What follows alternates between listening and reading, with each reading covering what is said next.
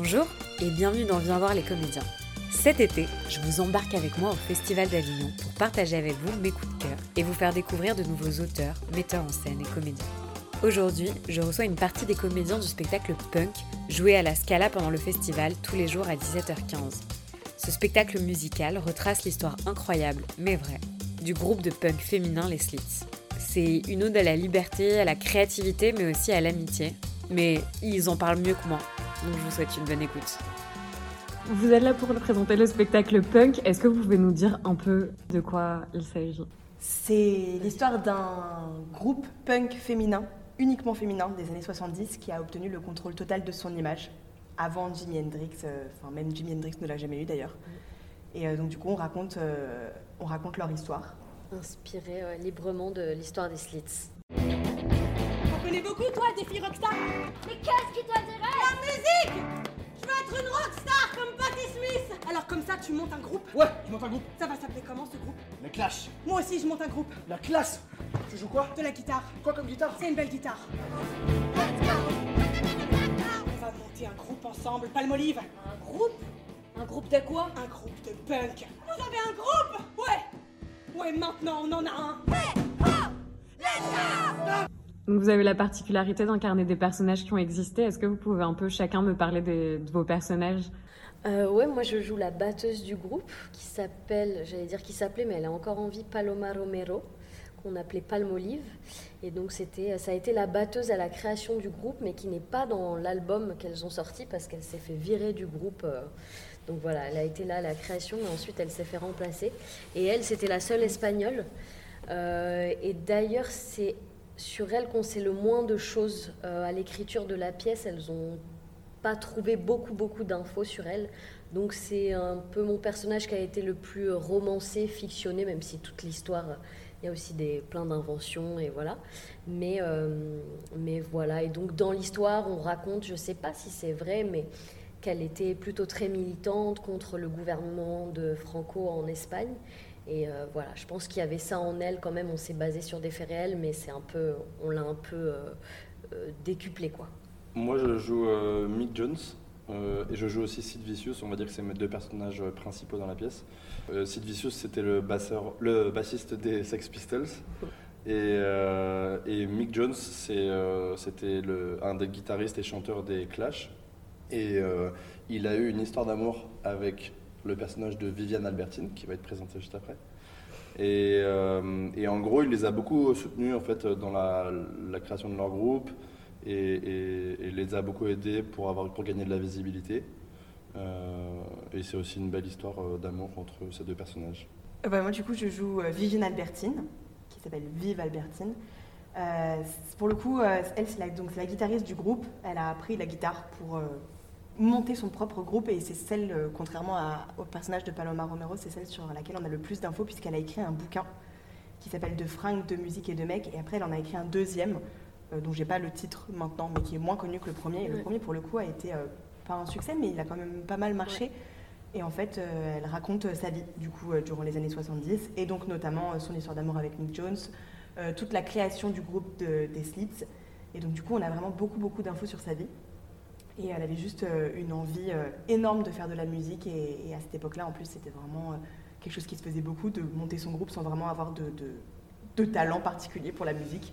Et donc, elle s'est dit, bah, je vais monter mon groupe. Et c'est comme ça qu'elle a rencontré, du coup, Palmolive et Tessa Polite, et aussi Harry Hop, qu'on n'a pas aujourd'hui avec nous, mais qui est la chanteuse du groupe. Et donc, du coup, elles ont créé leur groupe toutes les quatre. Et moi, je joue Tessa Polite, qui est la bassiste du groupe. Donc, elle est née en 59, donc je crois qu'elle a comme 17 ans au moment où les slits se créent. Et elle, elle arrive parce que euh, les trois ont passé une petite annonce dans le journal qui cherche une bassiste fille. Donc, c'est la seule qui est vraiment musicienne. Et, euh, et voilà, donc c'est dit dans le test qu'elle a été bassiste, toxicomane et peintre. Mhm. C'est vrai, donc il y a toute une partie de la pièce où elle est euh, complètement arrachée, pour ainsi dire exploser. Et on voit aussi quand elle commence à s'en sortir, comment être euh, avec ce groupe euh, et se donner de la force, ça fait exister aussi autre chose chez elle. Mais c'est marrant parce que les slits, on a l'impression qu'ils sont pas très connus du grand public et pourtant dans la pièce, on se rend compte qu'elles, arrivent à un moment euh, assez, charnière du mouvement punk et qu'en fait elle croise aussi plein d'icônes de cette, de cette époque-là. Est-ce que vous, du coup, c'est une histoire que vous avez découverte? Est-ce qu'il y a des choses qui vous ont marqué ou qui vous ont amusé quand vous avez découvert la pièce et vos personnages Euh, moi, j'ai découvert, ouais, en lisant le livre de Vive Albertine, que la metteur en scène nous avait conseillé tout, parce qu'elles se sont vraiment inspirées euh, de ce livre-là. Mais moi, je connaissais pas du tout les Slits. Je connaissais un peu les groupes de rock de cette époque, mais c'est pas forcément ce que j'écoute. Et du coup, j'ai vraiment redécouvert euh, tous ces groupes-là, les Clash, les Pistols, les Ramones. Après, on a, voilà, on a fait un peu large aussi sur euh, punk, rock et tout. Et, euh, et c'était trop bien de se plonger dans cet univers-là. euh, un peu anarchiste, un peu fou de ces années-là à Londres. J'ai écouté moi pas mal de podcasts et tout, et c'est vrai que c'est passionnant quoi, le, foisonnement euh, de cette époque, la musique, les gens qui se lançaient comme ça, ce que disait Camille, qui se lançaient avec pas grand-chose quoi.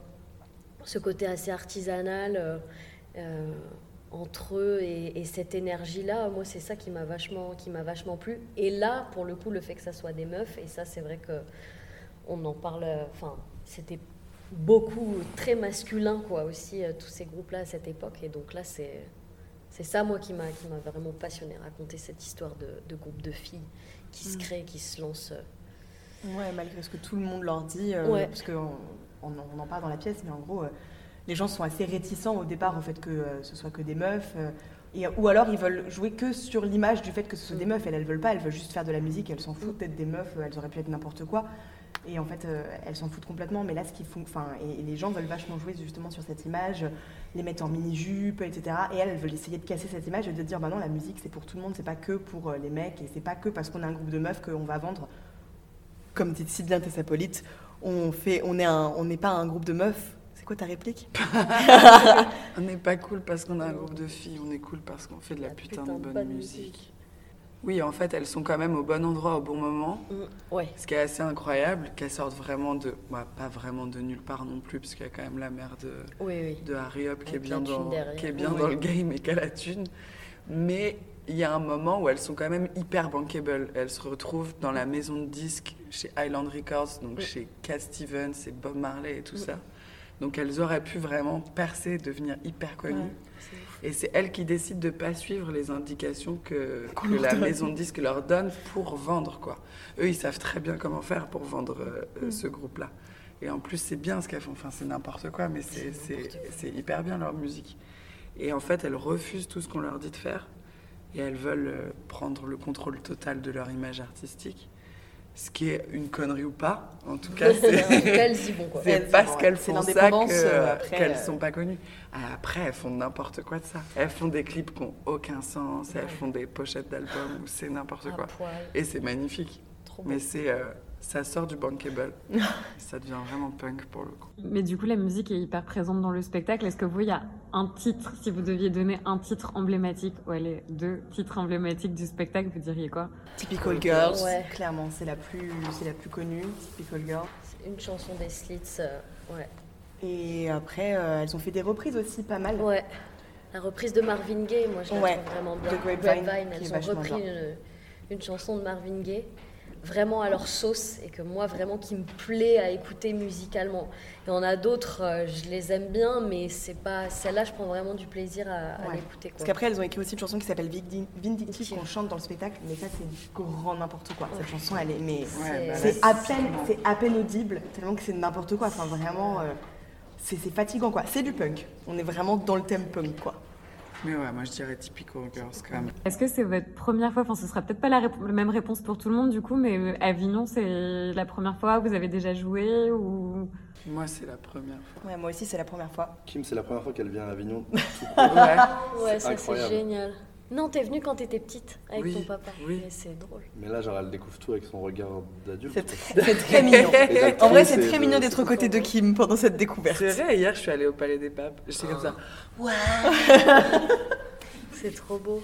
Et nous, euh, avec James, on a joué dans le IN il y a. À la fin du conservatoire. En fait, à- à- on, avait fait un- on avait repris tous nos spectacles de, de, Ouais. de no- de troisième année avec la promo du conservatoire au, En 2017. au gymnase du lycée Saint-Joseph euh, Ouais. pendant tout le mois. Et Donc moi, j'avais fait le off, euh, mais à la billetterie d'un théâtre. Pareil, l'été avant de rentrer au conservatoire. euh, C'était très très très sport aussi, une autre aventure, mais du coup j'étais à la billetterie, euh, appel, réservation, je faisais les, rentrer les gens en salle et tout. C'était l'été le plus fatigant de toute ma vie. Et ça, du coup, vous vous sentez comment Là, on est encore euh, J-1 pour vous, vous commencez demain. On est J-1. Dans quel état d'esprit vous êtes? Moi, je suis hyper excitée personnellement. J'avoue qu'on a un peu hâte parce que là, on est. fait. Ouais, on a j'ai hâte. hyper envie de jouer. On, a fait, un- on a fait un filage il y a deux jours. Là, on a deux jours un peu de battement avant la première demain. Ouais. Et en fait, j'ai juste trop envie de Ouais. jouer. C'est hyper Ouais. excitant parce que là, ça y est, on a. Je suis trop content d'avoir du public tous On les a- jours. Ouais, Ouais. j'espère qu'on aura des gens.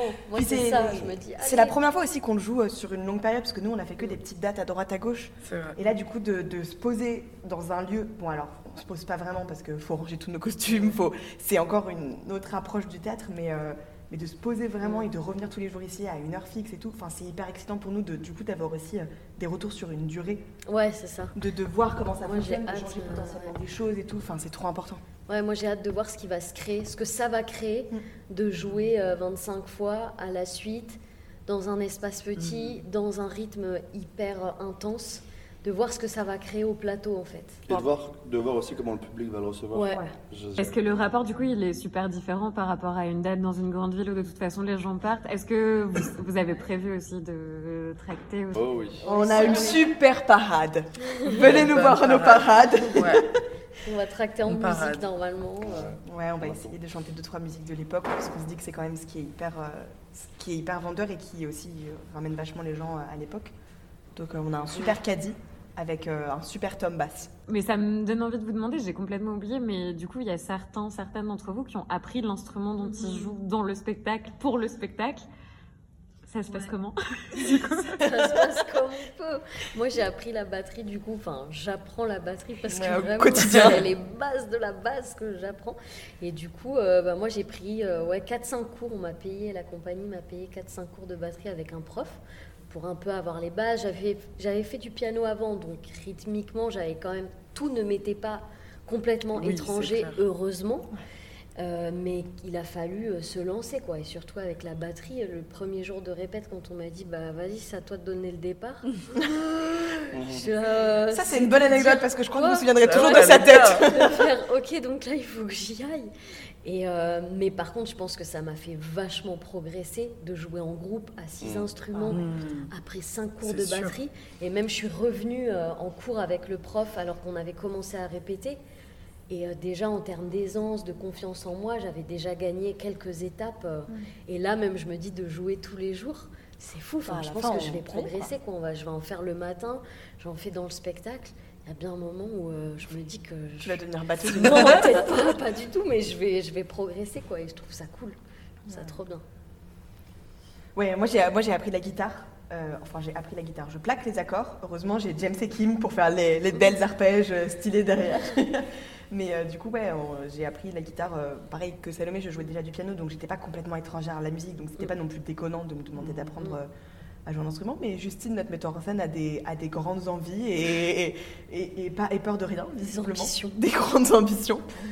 Et en fait, euh, en même temps, elle a raison parce que bah, ça nous fait sortir de notre zone de confort. Et moi, de toute façon, euh, que ce soit Paloma Romero ou Vive Albertine, elle jouait pas Ouais, d'instrument déjà coup, à la ouais. base. Donc en fait, clair. Ça fait sens ouais. aussi de se dire euh, que bah, on a fait comme elle. En fait, on a pris le même chemin. Et, euh, Mm. et aujourd'hui, euh, je kiffe la guitare. Et je me souviens, on a fait une scolaire où les enfants ils nous ont dit Vous allez continuer Et on a tous dit Bah ouais, grave, on kiffe Ouais, maintenant. Ça y est, quoi. ouais. Moi, toute seule, ça me fait moins rire la batterie. Oui, bah, c'est vraiment un truc de groupe, quoi. Moi, la guitare, j'adore jouer en groupe, mais solo, ça. Ouais. Et bah, viens dans notre groupe. Bien dans notre groupe Est-ce que euh, vous pouvez me donner chacun, sais pas si c'est facile à trouver, mais la réplique de votre personnage que vous préférez Moi, je crois que c'est. En vrai, c'est. euh, Harry Up, après une chorégraphie un peu endiablée sur le plateau, qui dit, euh, qui essaye de nous ramener à la réalité avec du coup euh, Paloma Ouais. Romero et qui nous dit Ok, qui fait quoi comme instrument? Et Viviane Albertine répond On sait rien faire Et elle lui répond Rien Et je réponds Bah, on va apprendre. Et je trouve que ça résume assez bien le vrai spectacle que c'est- ça résume et notre vie en règle générale aussi. Si moi, dans la scène avec Tessa, il y a un moment où Tessa est à l'hôpital après une overdose et je suis à, à son chevet et, euh, et je lui dis euh, La mort pour nous, c'est la reine d'Angleterre en string à paillettes. En parlant des punks. J'aime bien cette réplique. Je trouve que ça Mm. va bien Paloma. Moi aussi, c'est peut-être dans une scène de nous deux. Après qu'on se soit euh, pécho. Pécho. Spoiler alerte, on se pécho. Ouais. Tu viens avec moi, je reste là. Pourquoi? Parce que maintenant c'est seulement moi et personne d'autre. Et ça vient des Stones. Des Stones. Ouais. It's just you and no one else. Et toi, James? Je sais pas, il y a- il y a- j'en- j'ai pas vraiment de réplique préférée, mais je pense à deux répliques. Il y en a une que je trouve drôle. C'est quand euh, ils se rencontrent et qu'elle lui demande euh, Ah, tu montes un groupe? Et il dit Ouais, je monte un groupe, enfin, avec des, des connards qui viennent jamais en répète, mais je lâche pas l'affaire, je prends ça avec humilité et philosophie. Et ça lui va bien. C'est les Et l'autre, c'est euh, quand il dit à Viv Ça vaut le coup de regarder le monde vraiment. C'est comme ça qu'on est surpris et c'est ce qu'il y a de mieux, non Être surpris. Euh, du coup, ce qui, est, ce qui est assez touchant dans le spectacle, c'est que à travers euh, et le contexte historique et l'histoire du groupe, ça traverse plein de thématiques sur le fait euh, l'indépendance, euh, le fait d'être une femme, d'être une femme artiste. Euh, Est-ce que, selon vous, c'est quoi les principales thématiques qui font que ça peut toucher plein de gens différents Parce que quand même dans la salle, on a à la fois euh, des familles, des jeunes, euh, des personnes plus âgées, et tout le monde réagit à son endroit. Est-ce que vous, c'est c'est plutôt quel aspect qui vous a marqué ou qui vous qui ressort le plus pour vous en tout cas du spectacle? Il y a plein de trucs, c'est ça qui est cool. Enfin, moi, je trouve, en effet, non, mais c'est vrai que je pense que ce spectacle peut toucher vraiment beaucoup de générations. Le fait que ça soit à l'époque, avec des, des groupes euh, quand même très euh, datés, entre guillemets, l'époque de nos parents, même grands-parents et tout ça, je pense que ça peut vachement toucher à cet endroit-là. Et puis, ce que ça raconte de, du notre monde actuel aussi, enfin, sur cette bande de filles, quoi, qui se crée. euh, la sororité, euh, comment ça se passe entre elles, comment elles se lancent, comment elles font face euh, aux hommes, euh, au pouvoir et tout. Ça, moi, ça m'a vachement touchée là-dedans. Après, moi, plus personnellement, c'est vrai qu'avec mon perso, bah, j'aime bien aussi la petite trajectoire euh, euh, parallèle qui se crée de son personnage contre le gouvernement espagnol de l'époque, contre Franco, le militantisme là-dessus. Et en fait, comment elle va se détacher de la musique ou en tout cas, elle, elle veut faire de la musique pour faire passer un message, pour militer. Et ça, ben, ça moi, ça m'a touché personnellement là-dessus. Euh, voilà. Il y a vraiment un truc qui est beau aussi, c'est. euh, enfin. euh, euh, qui ressort vraiment dans le spectacle, c'est euh, un truc très euh, simple, mais qui est vraiment celui de suivre ses rêves et de ne pas se laisser euh, euh, impressionner, dissuader, euh, de ne pas se laisser imposer des barrières par d'autres personnes que soi, et, faire, enfin, et vraiment euh, suivre euh, sa voie, quoi. C'est vrai, elles ont entre 14 et 20 ans, donc je me dis ça peut aussi toucher des générations euh, même plus jeunes que nous, euh, qui avons un peu plus que l'âge des persos. Et, euh, et c'est vrai, enfin, je trouve qu'il y a un vent de fraîcheur dans, dans ce... Mm. C'est ça, de suivre ses rêves, y aller, Mm. quoi, foncer. Moi j'aime bien l'aspect euh, histoire d'amitié quoi. Ouais, Parce qu'on parle tout le temps, on, on parle souvent d'amour ou de, Ouais. ou, de, ou de guerre ou d'argent. Mais en vrai, genre les vraies histoires Ouais, d'amitié, on les, on les voit rarement. Et là, je trouve ça hyper beau. C'est vraiment une aventure quoi. ouais, c'est Elles Ouais. font euh, ensemble. Et puis ce qui est beau, c'est que enfin, le sous-titre de la pièce, c'est comment nous ne sommes pas devenus célèbres. Mm. Et, euh, et c'est beau de faire un spectacle sur en fait euh, une histoire d'amitié, une histoire, euh, un petit bout qui n'est même pas devenu une carrière, Mm. de- de- d'un- succès aussi euh, fulgurant que qu'oublié en fait quelques années après, et qu'on prenne en fait un espace euh, euh, sur le théâtre pour raconter en fait. euh, bah juste ça quoi, une force en fait qui s'est qui s'est vraiment rassemblée pendant quelques années Ouais. et qui est totalement disparue. Hum, Ça raconte bah, ce fameux truc de dire qu'en fait c'est pas forcément le résultat qui compte, mais le chemin parfois et en fait bah ouais quoi, l'expérience humaine. euh, Clair. parce qu'elles sont parce qu'il y a d'ailleurs il y en a plusieurs, bon il y en a qui sont décédés, mais euh, il y en a a plusieurs une. qui sont encore amis en fait. Il n'y a que Harry qui est, qui est Ouais. morte. Où est-ce qu'on peut venir vous voir et quand pendant le festival? C'est à 17h15, À la Scala Provence. tous les jours, sauf Les lundis. les lundis. J'espère que cet épisode vous donnera envie de découvrir le spectacle. En tout cas, n'hésitez pas à me faire vos retours sur la page Instagram du podcast Viens voir les comédiens ou en commentaire sur Apple Podcast. À très vite.